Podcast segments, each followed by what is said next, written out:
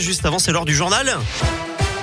Et à Lyon, c'est avec vous, Philippe Lapierre, bonjour. Bonjour Eric, bonjour à tous. Ça roule comment, dites tout? Ça roule bien pour l'instant, les cartes de trafic sont au vert, il y a un petit peu de monde bien sûr comme d'habitude en périphérie, oui, Fourvière, un petit kilomètre de bouchon et encore même pas dans chaque sens.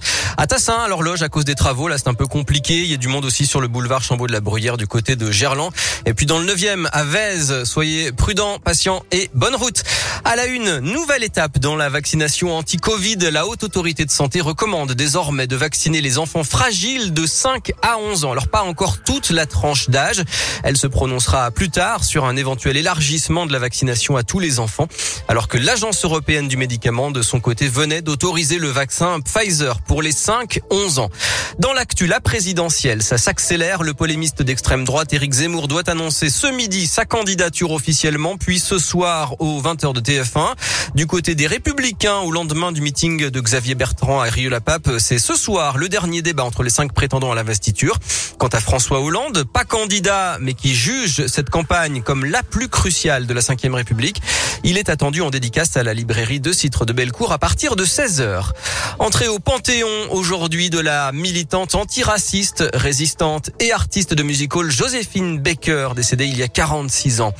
Un pont sous surveillance, celui de Lagneux qui enjambe le Rhône entre Saint-Sorlin en Bugey dans l'Ain et Vertrieux dans l'Isère. Il date des années 50.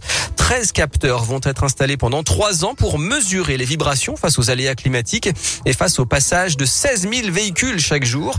Maxime Fontan est responsable de cette opération chez APAV, l'entreprise qui installe les capteurs pour le gestionnaire, le département de l'Isère. C'est un pont stratégique d'un point de vue gestion des déplacements du quotidien et c'est également parce que c'est un ouvrage qui est fortement utilisé par des poids lourds où la masse euh, maximale autorisée est de l'ordre de 40 tonnes, mais il y a un contexte euh, économique local qui souhaite voir évoluer cette masse à 44 tonnes. Donc la problématique pour le gestionnaire est très simple, hein. c'est euh, être en mesure à court terme de bien comprendre comment l'ouvrage fonctionne de manière à être en mesure de justifier par le calcul ce passage de 40 à 44 tonnes. Et puis dans le cas d'un suivi sur le long terme, c'est être en mesure de surveiller l'état structural du pont et être en mesure de de détecter, le cas échéant, l'apparition d'une pathologie. Et donc, si besoin de déclencher des travaux.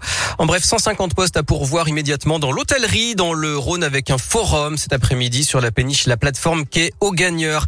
À suivre aussi la manif euh, du secteur médico-social à 13h devant la préfecture du Rhône pour demander la prime du Ségur de la santé. Et puis en foot, après le jet de la bouteille d'eau sur Dimitri Payet pendant le match Lyon-Marseille du 21 novembre, l'OL annonce ce matin l'installation de filets de protection dans les virages et le club passe devant le comité olympique en début d'après-midi pour contester le huis clos conservatoire qui a été prononcé, notamment pour la venue de Reims demain soir.